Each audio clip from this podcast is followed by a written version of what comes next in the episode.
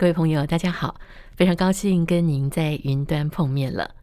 在这集的节目当中，国光剧团的艺术总监王安琪老师将要继续的告诉您昆曲的身世。我们从上一集谈到了明末文人在家里头养家班听昆曲，或者是带着这些唱着昆曲的家仆们，坐上了私人的游艇，在江面上面晃过来游过去。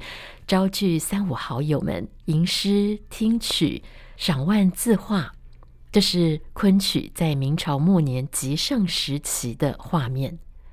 而今天呢，安琪老师要带着我们来到了清朝，接着一路走到民国初年。我们来看看，在这段时间里面，昆曲它还是这么好命吗？或者它的命运有了什么样子的转变？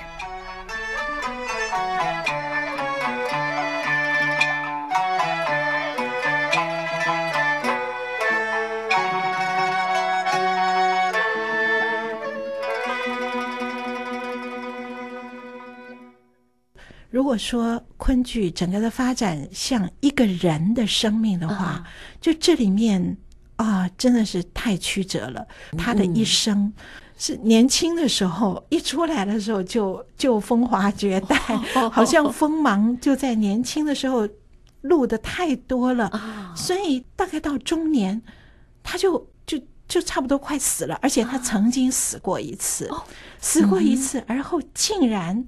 苟延残喘中，竟然又重新复苏，太神奇了！啊、所以我们要从尚昆这批蔡正仁、梁谷英这批好演员哪里来的？我们要从这里讲到他们是谁教的，嗯、是他们的老师是谁，而他们的老师又从哪里来的？啊、我们就要倒回头。啊、我们倒回头，我们上次第一集里面谈到。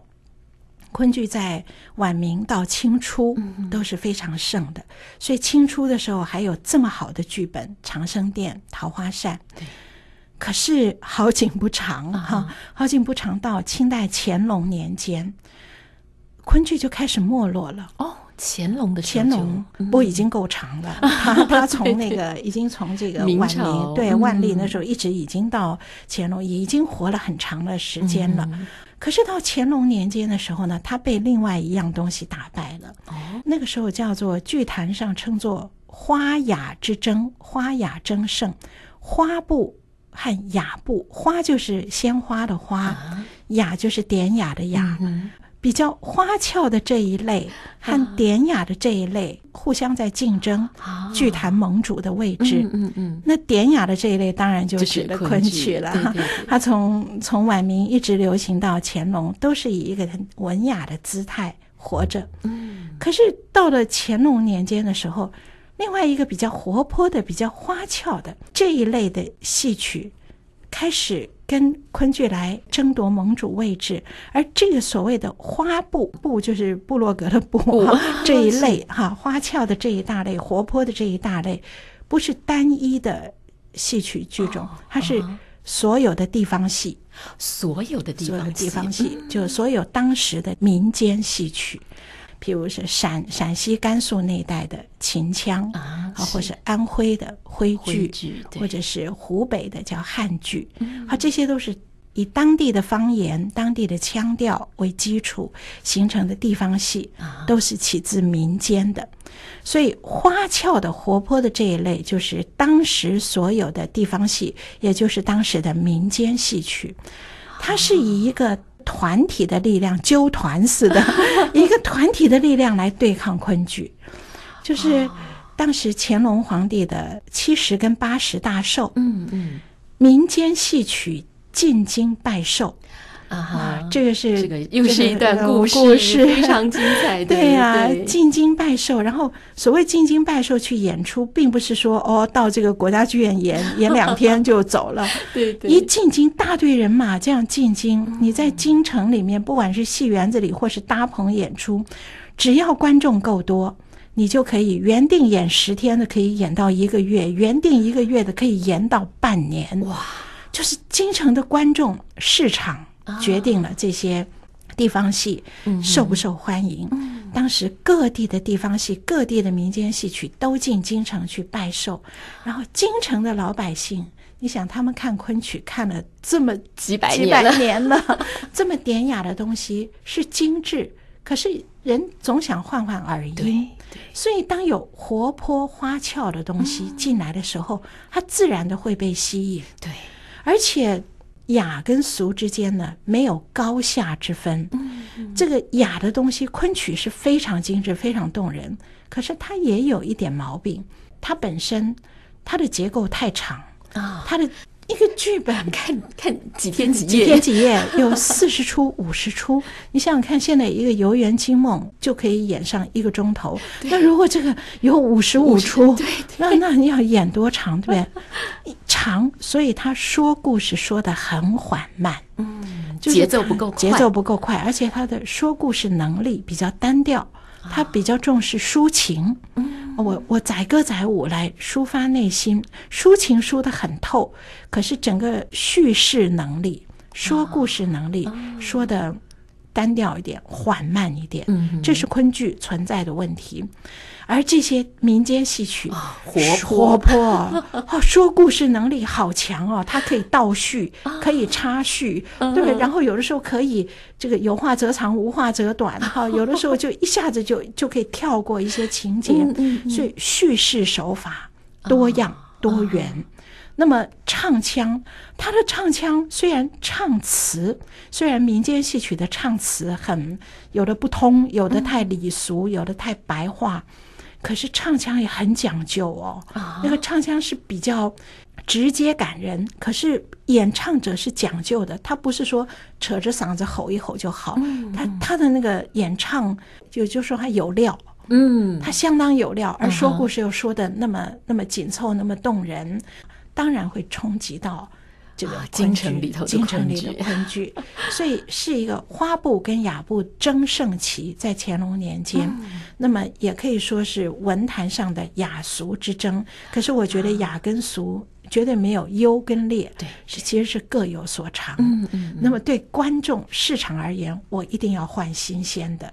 嗯。所以乾隆之后，乾隆那个时候，昆剧是被打败的。哦。真的，那个时候昆剧很惨哦。还得到了一个绰号啊，绰号 什么样的绰号？这绰号一听可能听不懂，叫“车前子”。车就是开车的车，车马炮的车，前面的前，前后左右的前，儿子的子，车前子什么意思？这三个字我们不懂，其实它是一味中药，中药的利尿剂。就吃了一副居前子，我们就去上厕所，就利尿剂。所以那是什么状况呢？就是当时的演出哈。已经变成说，譬如说，第一出戏可能前一个钟头先演陕西、甘肃的秦腔，第二个钟头也许唱四川的川剧，第三个钟头也许唱安徽的徽剧，第四个钟头唱昆剧。哇，一唱昆剧，观众全跑出去上厕所。对，就是真的是因为这样，所以叫居前居前子，所以好惨哦，那时候很惨。就是，所以这个人的生命真的是很曲折的哈。曾经那等风光，对，本来是周杰伦的，现在变成上厕所的是过气的，对啊。所以那可是艺人们，昆剧演员还是很厉害哦。嗯、这段时期啊，因为他已经没有那么受欢迎了，所以编剧的人呐、啊、也就少了。所以我们刚刚说的《长生殿》《桃花扇》已经是清初双璧，也是昆曲剧本上的最后。最后两道，对，最后的高峰。嗯、所以当时乾隆年间编剧的人少，可是演员很厉害。他要怎么去跟其他的竞争呢？我就不仰赖新编的全本戏了，啊、而是把旧有的戏，譬如《牡丹亭》，嗯，譬如《长生殿》，都已经是老戏了，啊、把这些啊不演全本，因为这些戏演了多年，故事大家都知道，对，对我就挑精华片段。哦，挑精华片段，挑其中的一折或是两折，嗯、就叫折子戏啊、哦。折子戏就这样来的，就这样来的，不演全本，嗯、演折子。譬如《牡丹亭》，演《游园惊梦》，就是从那时候开始的，单演《游园惊梦》。嗯，那么演折子戏，不是说我掐一段的意思哦，嗯、掐一段我还加工哦。就这段故事，既然大家都知道了，可是这一段我要加工。譬如《游园惊梦》那个梦境，嗯，梦境有一个花神，对，花神原来在汤显祖剧本里就是一个花神，嗯，可是到了清代的时候，加了一大堆花神。难怪哦，对，所以现在我们看到花神出来堆花，是。哦，那个花神出来手里都会拿着各式各，以前是拿着那个牌子，花灯牌，哦，就是拿着花灯做成像云牌一样那种花灯，好，那么二十四番花信，所以二十四个花神都会出来。就各色各样的打扮，有时候生旦净丑不同的。哦，哦，哪一种花可能比较老相，哪一种花是又比较娇嫩，不是都是美女来当花神，不是美女也有男的，哦、很好玩的。所以这种堆花，哈、哦，就是在舞台上堆出一个花花神的场面，哦，这种东西都是挑折子，可是我加工。啊，所以表演上大为可观呐、啊。所以这些昆剧演员很了不起，我等不到新剧本，不指望新剧本，嗯、我就把现成的老戏，我们自己来为花神创新，为花神加工。啊、所以乾隆的时候，昆剧其实是没落了，可是他还能够一直还能够撑这么几代，嗯、还能够撑到清末不死亡，嗯哼，就是因为靠折子戏的方式。嗯嗯，所以我们今天。很多戏《牡丹亭》全本很难得看到，长生很难得看到，可是它的精华都还在。折子戏就是幸亏乾隆年间的演员，嗯哼，好。可是不管怎样，他还是被打败了。后来的剧坛盟主就是这一大堆民间戏曲，这一大堆地方戏。而当这一大堆地方戏以团体的纠团的姿态打败了昆曲以后。就开始他们的内部斗争了哦，就是这些纠 团的就开始自己分裂了，对自己分裂，自己斗争。哦、那这个纠团的他们内部的斗争 后来是怎么样的状况？这个内部斗争也是厮杀惨烈啊！天哪！不过这个时候昆曲已经没事儿了，因为他已经被踢出去了，所以我们不细讲。可是这一段民间戏曲里最后冒出头的，就是今天的京剧啊，这它是以。安徽和湖北的徽汉，安徽的徽剧，湖北的汉剧为基础，徽汉合流。嗯可是是在北平，就北京这个地方，在这个地方红起来的，所以我们叫它平剧，也叫京剧。北平的平或者北京的京啊。所以后来这个以戏曲史发展来讲，昆剧后面就是京剧。嗯可是京剧是一个海纳百川式的。它兼容并蓄啊，所以昆剧的很多东西，它也理所当然的拿进来，吸收进来。对，所以京剧演员也学昆，尤其是一些武戏，像《昭君出塞》，像那个水斗，就《白蛇传》的水斗，就金山寺水漫金山寺那段，都是唱昆昆剧的。还有很多挑滑车啦，呃，林冲夜奔呐，石秀探庄，这些算京剧的剧目了。可是是。他把它吸收进来，对、哎，我们现在都以为那个本来就是京剧的，对，可是，是、哦、原来对，它是从昆剧来的，可是变成京剧必有的。啊所以并不是说某个京剧演员突然向往昆剧去学了别的剧种的戏进来，不是这样，而是我是京剧演员，我就要学会这些戏。哦，所以京剧本身是一个海纳百川的方式，它才会胜过昆剧，变成更广阔的面向。那 您又说他又复活了，这到底是又是怎么样的过程？好奇妙啊！他他在乾隆年间被打败了。苟延残喘，靠着折子戏苟延残喘，然后经过后面道光啦、嘉庆年间啦，然后一直到了晚清，到晚清京剧越来越盛，昆剧的空间越来越少，所以那时候的昆剧演员。有很多就转到京剧班里面去了。哦，这个昆剧在那时候真是活不下去了。嗯，可是还有极少数的人还是喜爱这昆剧，所以极少数的人维系着这个昆剧不绝如缕，跟一丝线一样的没有断绝。就这样子一口气悬在那里，悬在那里，悬到了一九二一年。民国，中华民国开始了，所以中间经过了这些这个武昌起义、辛亥革命 等等、哦、整个时代的动乱，时代的大动乱还是在苏州。哦，到一九二一年还是在苏州，有几个实在喜欢昆曲的人。嗯、不过好在这几个有读书人，也有那个当时所谓实业家，就是大企业家。企业家，哎，作为企业哈，大企业家、嗯、那时候称实业。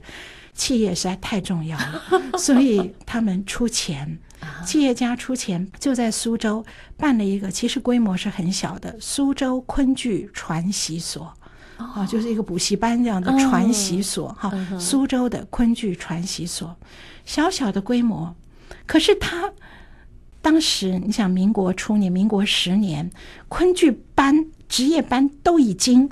已经灭亡了。他把最后剩下的那个班子的那几个演员，请到补习班里来，硕果仅存的几位，好，到我的补习班里来当老师。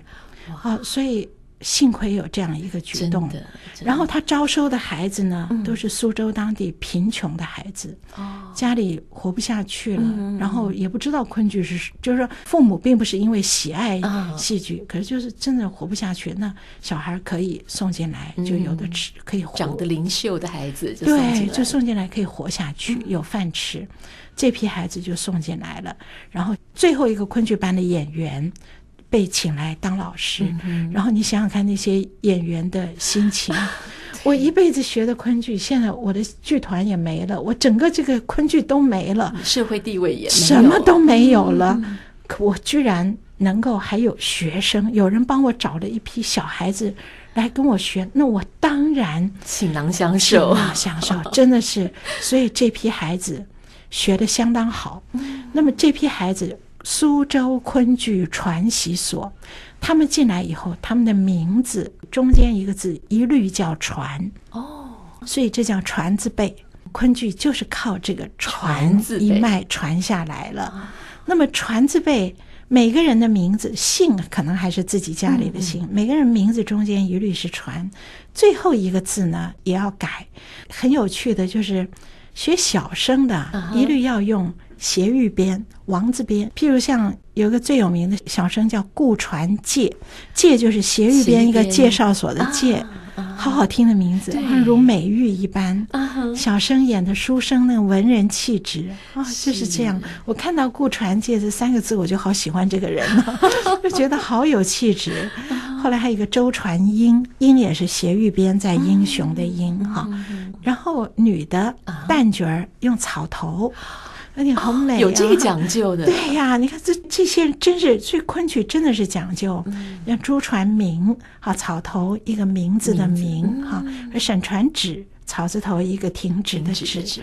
哇，每个名字好像都是剧里走出来的人物。对呀，对呀，就是感觉香草美人哈，这种感觉。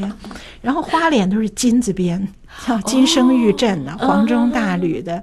然后小花脸小丑是水。三点水，小花脸大概最灵巧、最活灵活吧。然后说王传松、华传浩，就水水这边的哈。所以从这里就看到他们的认真讲究，和我们马上就有画面的感觉了哈。所以这批传字辈，当初只是苏州一批真是没饭吃的苦孩子，就这么意外的进了这么一个补习班。可是这个剧种，这个文化的精粹。竟然就这样的流传了下来。不过他们呢，没有学武戏，他们都是等于是文班，没有练武功哈。所以他们到底也只传了一部分哈。可是已经是相当精粹了哈，相当是精华面了。可是这批孩子毕业了以后，还是非常非常的还是没有舞台，还是没有舞台，真的没有舞台。那怎么办呢？你看他们毕业以后。就自己在组成一些什么仙尼社啊、新乐府，就换了几个戏班的名字，然后到上海，到上海的大百货公司里面去唱。上海的百货公司啊，它不光是卖东西，它好像一楼可能卖卖精品，二楼卖鞋子，三楼卖女装啊，四楼什么，五楼就变成演京剧，六楼可能是。变魔术吧，七楼就是流行歌曲，是这样的一个。楼上是表演表演的杂耍杂耍表演，对。所以上海的大百货公司就是这样的，就是它的几层楼还有放电影的，然后那个时候就流行京剧，就是有一层是唱京剧的，然后有什么唱绍兴戏的或者这些的哈。所以昆剧就要挤进那个里面。就是有时候是跟京剧班合在一起唱，中间唱一点。所以传习所这批孩子后来就从苏州到上海组成戏班，努力的想要活下去，可是真的是没有舞台了，所以后来活得很惨呢。然后有有几个就就饿死的，真的是饿死。对呀，我看到有的病死，我就看到这种很难过。对，就是他贫病交加，然后有的就。就童年早逝，好，然后剩下来的这些人呢，真是四散飘零啊。那在上海待不下去了，就到杭嘉湖，就是这个杭州、嘉兴跟湖州那边有水路的地方，走水路班子，在船上一一艘船，我漂泊到船靠在哪个岸哪边，岸边有人，我就下来唱戏。哎呦，唱戏。要资本的，他们没有行头，没有戏服，就就出现一种状况，就是这个戏里面可能有两个老生要挂胡子的，可是他们戏班子里只有一副胡子，就两个人，就是该你唱的时候我摘下来给你，然后该我唱我就 好可怜哦，好可怜，好可怜哦，这些。就这么可怜，然后还去跟那个当地的说唱艺术摊黄，去跟那些合并。Oh. 哎呀，我就看那段历史的时候，好，真的好心酸，好心酸呢。所以他死定了嘛，对不对？对，你看他这个这个人绝对活，怎么能活呢？这个对呀、啊，真的怎么活得下去？活下去。哎呀，所以到头来就是拼谁的命长，有一些就死掉了。可是有两个人，一个周传英，一个王传松，这两个为主，这两个人实在是命够长的，活到一九五。五六年哇，经过两岸分裂了，一九五六年，民国四十五年，就是已经经过那么多抗日战争动乱，又经过对这个这个内战，嗯，他还活着，就一直也就在靠唱戏活着耶。昆剧活不下去，就是跟贪黄合在一起唱苏剧，哦，啊，就是这个都是自己拼凑出来，想尽各种办法，然后没有想到一九五六年有一出戏《十五贯》。是钱十五贯钱，对，嗯、这出戏是明末清初清初的一个剧本，本来很长，那他把它剪裁的很生动，哦，大概不到三小时就可以演完，很适应这个年代的人看戏。啊，他们自己剪剪裁裁，然后就，哎，人物塑造的很生动，哎，结果这个戏十五贯演了以后，真是没想到说，而是那天的观众里面。竟然有周恩来啊、哦，就是哦，周总理是。对，那天他们自己唱完戏的时候都不知道怎么回事，说不要卸妆，说周总理来了，要到后台来看他们。啊、那个周传英是是怎么回事？啊，周总理来了，跟他握手，哇，他这个手都不敢再洗了，整个。呆掉了，整个呆掉，不知道怎么回事。后来周总理安排他们到北京去演出进京，然后他们也是不知道怎么回事，就这样子被推到了北京，糊里糊涂又演了一次十五贯。这回的观众里有一个人叫毛泽东，哦，这国家最高领导人都进来。啊。然后这就产生了一句有名的话，叫“十五贯”这出戏，一出戏救活一个剧种，救活一个戏剧种类。就是救活了昆剧，嗯嗯嗯，真是没有想到这两个人能够活到一九五六年，竟然他们还在舞台上坚持着最后一丝香火，真是最后一丝香火，竟然就被看见了。当然，这里面也有很多奇妙的命运被看见。一方面，他们演的真好，这故事也很生动；另外一方面，这个戏讲的是。不主观判案，就不能自由新政，就符合当时的政治风气，非常政治正确。所以周恩来、毛泽东一看说啊，原来古代的戏里面也在讲不要自由心证。啊，也在讲说这个要做好官，哦，刚好拿来用，刚好拿来用。然后这是古代的什么戏啊？我怎么从来没有看过？这也不是京剧啊，这昆剧啊，原来还有一种戏叫昆剧。哦，这个戏好，所以我们要抢救昆剧，所以一出戏救活一个剧种，因为十五贯。所以毛泽东、周恩来就开始，我们要设昆剧的学校，然后要设昆剧的职业剧团，一设设了六个，上海一个，浙江一个，然后呃江苏有两个呢，所以说起来还是七个呢。江苏有南京跟苏州，然后还有湖南有一个，湖南。永嘉、温州、嗯、永嘉有一个，还有一个北京北方昆曲剧院啊。而且还有学校传字辈这批，除了演十五贯的这些老师，被立刻哦变成供奉一样，就被供到学校，被请到学校里面。然后其他那些我们说四散飘零的传字辈，被一一找了回来。哇，真的，他们自己都都不知道发生什么事情。我可能这时候已经改行在卖小笼包了，忽然叫我去 再回去唱，都不知道怎么回事。然后同学都几十年没见了，一见这是你啊，怎么老成这样 啊？可是功底很扎实，嗯，所以这一批。已经四散飘零的传字辈，竟然就被这样的召集会聚在一起，哇！名字取得真好，真好，真的 就是船了。对呀、啊，真是是传了。当时如果那个船是是是这个划船的船的话，他们就完了，就翻了。对、啊，所以真是太意外了。所以他竟然又活过来了。嗯、然后他们的教学会多认真，你都可以想象。决定使尽全力，绝对使尽全力了。我自己都都没有想到会活过来。那我整个的这个我属于我这个人种的，一定要活下去。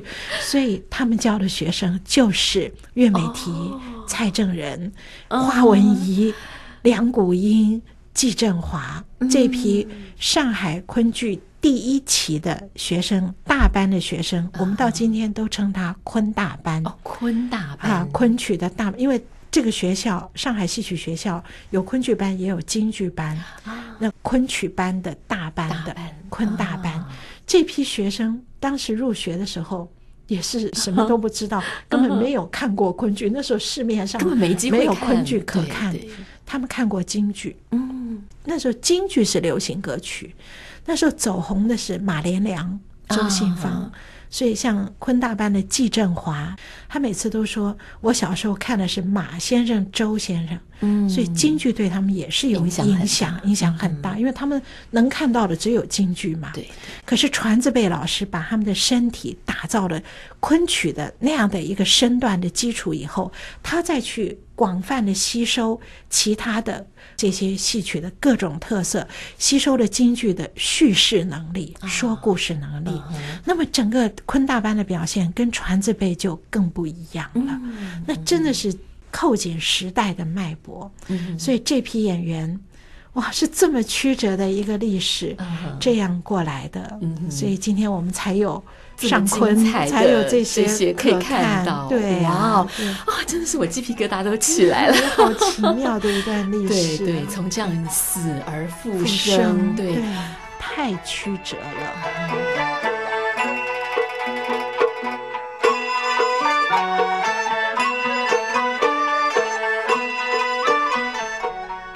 正如安琪老师所说的，昆曲如果是一个人，那么他的一生真的是波涛起伏，生而复死，死而又生，让人为他感叹不胜唏嘘，但是又被他挣扎求生、卑微却又坚韧的努力所感动。在下一集节目当中，昆曲小生杨汉如就要带着我们来到民国初年，走进苏州这个超级克难的昆曲传习所。你猜，在成为昆曲学校之前，这个昆曲传习所的所在地原先是做什么用途的呢？